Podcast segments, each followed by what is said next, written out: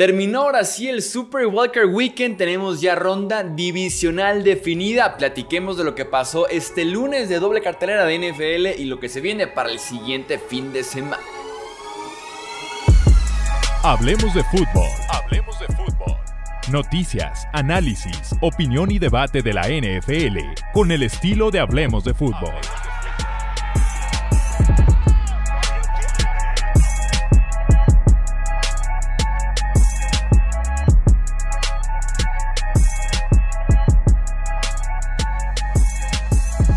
Amigos, bienvenidos a una edición más del podcast Hablemos de Fútbol. Yo soy Jesús Sánchez, como siempre, un placer estar con ustedes. Platiquemos de la doble cartelera que tuvimos este lunes de NFL a las 3 y media, a las 7:15.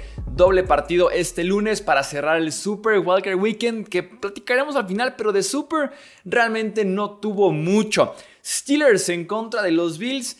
Hay equipo más peligroso que los Bills en estos momentos, por el ritmo que traen, por el buen momento por el que atraviesan sus grandes jugadores, sobre todo un gran jugador que es Josh Allen, el que fue uno de los mejores quarterbacks, creo yo, en esta temporada de NFL, tuvo un partidazo en contra de Steelers con cuatro touchdowns totales, incluyendo una carrera de 52 yardas que casi, se, casi empata, casi supera el récord de Colin Kaepernick como el acarreo para un quarterback de touchdown más largo de la postemporada. Solamente se quedó a 4 yardas de aquel gran acarreo que tuvo Colin Kaepernick en contra de los Packers en 2012. El Dallin fue de, fue de 52 yardas, perdón. Habilidad, talento físico. Probablemente el mejor atleta en el campo del Highmark Stadium entre los Steelers y los Bills. La forma en la que Buffalo inicia este partido es de verdad que muy destacada. Una serie ofensiva de 10 jugadas, 80, bueno, primero forzan un despeje. Serie ofensiva de 10 jugadas, 80 yardas, touchdowns. Forzan un fumble, touchdown.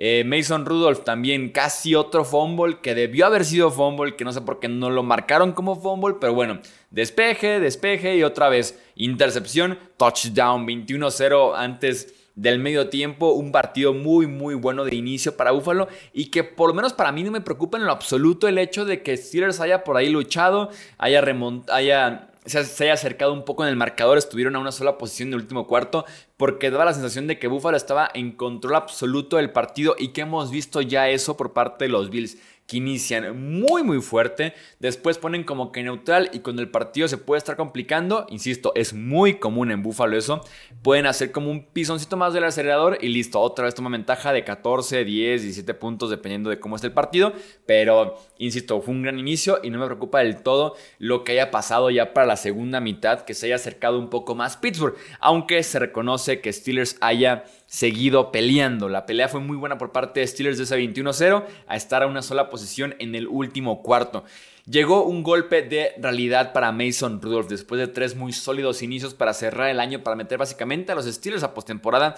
Tuvo un partido bastante malo en contra de Buffalo, sobre todo los primeros dos cuartos no hizo bien sus lecturas, su precisión estuvo por todos lados, intercepción en zona roja muy costosa para los Steelers en ese momento del encuentro, eh, se casó con ciertas rutas, estaba esperando a que ese wide receiver específicamente estuviera desmarcado, no manejó muy bien la presión, entonces en general fue un muy mal partido para Mason Rudolph, aunque insisto, cerró bien, tuvo por ahí un empuje fuerte para el cierre del partido. Veremos. Veremos lo que pasa en este off-season porque Mason Rudolph es agente libre. No tiene contrato con los Steelers para el siguiente año. Se viene un off-season interesante para los Steelers para definir qué pueden hacer con Kenny Pickett. Si regresa o no regresa Mason Rudolph. Si exploran incluso alguna otra opción en la posición de coreback. Lo que se puede destacar de Mason Rudolph fue que esos tres partidos con los que cerró la temporada regular fueron sin duda alguna los mejores tres partidos para un coreback de Steelers este año y que trabajó a todas sus armas, que involucró el talento ofensivo que tienen los Steelers, además de que trabajó el centro del campo, se entendió mejor en el sistema de juego, ejecutándolo, controlando la ofensiva, haciendo ajustes y simple y sencillamente en el campo demostrándolo que Kenny Pickett, así que se viene ese gran debate para los Steelers en este offseason. Bills recibirá ahora a los Chiefs. Eso sí, a diferencia de los otros dos enfrentamientos que gana Kansas City, esta vez va a ser en Orchard Park, en Highmark Stadium, casa de los Bills. Veremos qué tal, porque también es la primera visita de Patrick Mahomes en postemporada. Mahomes solo ha jugado en postemporada en Arrowhead o en un Super Bowl. Así que será la primera, la primera vez que sale de Arrowhead Stadium en un partido de playoffs de conferencia americana. Platicaremos ya de eso en la previa de la ronda divisional. Siguiente partido y último de este Super Walker Weekend, Filadelfia en contra de Tampa Bay. Partidazo de Baker, el panadero Mayfield. Las estadísticas incluso no son, no son justas con Baker Mayfield, no le ayudan mucho por los drops de sus wide receivers. Kate Doughton, Mike Evans, Rashad White. Nadie quería ayudar a Baker en este buen partido que tuvo en contra de Filadelfia. Fueron creo que cinco drops por parte de sus ofensivos, tan solo en la primera parte en contra de Filadelfia. Así que de verdad que requieren de mejorar bastante las manos, porque en contra de Filadelfia dices, bueno, te alcanza de todos modos, pero en contra de Detroit o una hipotética final de conferencia, tienen que aprovechar cada oportunidad, sobre todo para Mike Evans, que dejó ir por ahí un par de pases que son atípicos del wide receiver histórico que tienen los Tampa Bay Buccaneers. Así que Baker Mayfield, partidazo en contra de Filadelfia. Dave Canales, el coordinador ofensivo, merece mucho crédito. Estaban completamente abiertos los ofensivos de Tampa Bay cada vez que Mayfield lanzaba el ovoide un wide receiver o un tight end con 5 o 10 yardas de separación, listo para correr después de la recepción. Por ejemplo, de las 337 yardas de Baker Mayfield, 219 vinieron después de la recepción. Así de buena fue eh, el sistema ofensivo, las jugadas por parte de Canales y también hablaremos de eso ya, de la defensiva de Filadelfia y sus tremendos errores. En un fin de semana en el que Jared Goff obtiene un poco de revancha, se podría decir, al vencer a los Rams en este partido directo. Podríamos incluso decir que también tuvo un poco de revancha en ese sentido Baker Mayfield, ¿no? El mismo fin de semana en el que, en el que Cleveland queda eliminado por parte de Houston sin meter las manos, primero eliminado de los playoffs.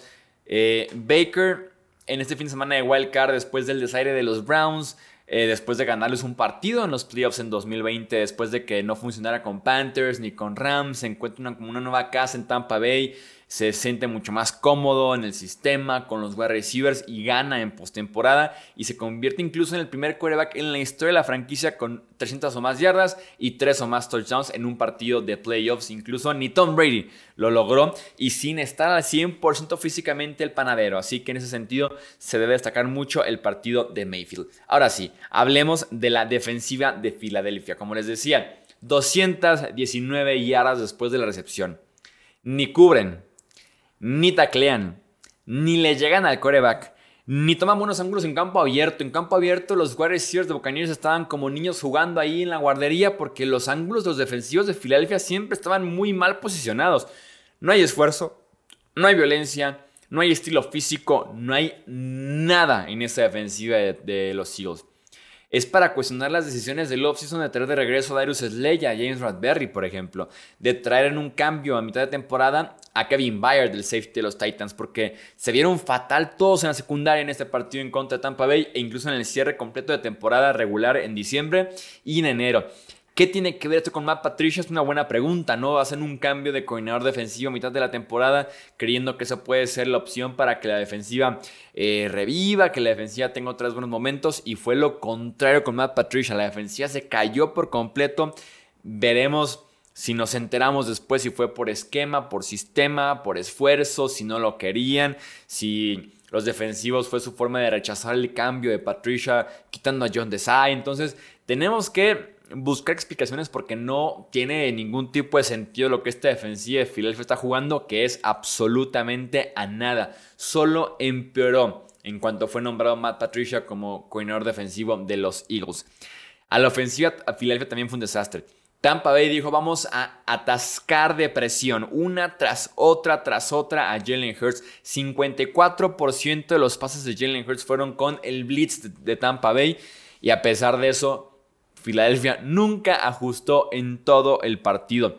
Se fueron 0 de 9 en terceras oportunidades, casi siempre terceras y largos, porque en primera y segunda oportunidad o eran castigos o eran jugadas muy predecibles, jugadas repetitivas. Jalen Hurts abusó del pase corto, del pase pantalla, de la válvula de escape, del pase muy seguro. Nada medio, largo, sobre todo en momentos en los que se necesitaba. Incluso en tercera o cuarta y largo, lanzaba corto Jalen Hurts. Entonces, sumamente decepcionante el partido de la ofensiva de eh, Filadelfia, de la defensiva de Filadelfia, del staff de coach de Filadelfia y todo lo que tenga que ver con los Eagles el día de hoy. Veremos si es el final de una era para Philly. Nick Siriani, el head coach Jason Kelsey el centro, Brandon Graham el defensive end, Fletcher Cox el tackle defensivo. Veremos si acaba justamente esa eh, era de los Philadelphia Eagles y para Tampa Bay pues estarán visitando ahora a los Detroit Lions la que se viene en la ronda divisional para Tampa Bay. Insisto, jugaron muy bien, sobre todo Baker Mayfield.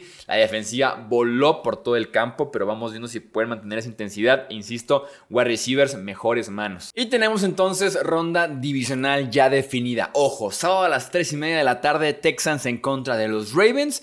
7:15 Packers en contra de 49ers y tenemos para el domingo 2 de la tarde Buccaneers en contra de Lions y para cerrar 5 y media de la tarde los Chiefs en contra de los Bills. Tenemos muy buenos cuatro partidos para el próximo fin de semana. Y como les decía, Super Wildcard Weekend entre comillas, porque quedó a deber a lo grande. El margen de victoria promedio de este fin de semana de comodines fue de 17 puntos en los 6 partidos. Y si quitamos el Lions en contra de Rams, que se definió por un solo punto, el margen sube a casi 21 puntos de victoria, 3 posesiones no fue el mejor fin de semana en tema de partidos cerrados, partidos competitivos, fuera del Lions en contra de Rams, que valió cada maldito segundo porque estuvo muy muy bueno, cerrado literalmente por un solo punto, no se puede ganar por menos, pero bueno, esperemos que tengamos una mejor cartelera para el siguiente fin de semana. No olvides suscribirte para ver justamente Power Rankings, la previa que se viene en los próximos días y todo lo que tenga que ver con la postemporada de la NFL aquí en Hablemos de Fútbol. Yo soy Jesús Sánchez. Hasta la próxima. Gracias por escuchar el podcast de Hablemos de Fútbol. Para más, no olvides seguirnos en redes sociales y visitar hablemosdefutbol.com.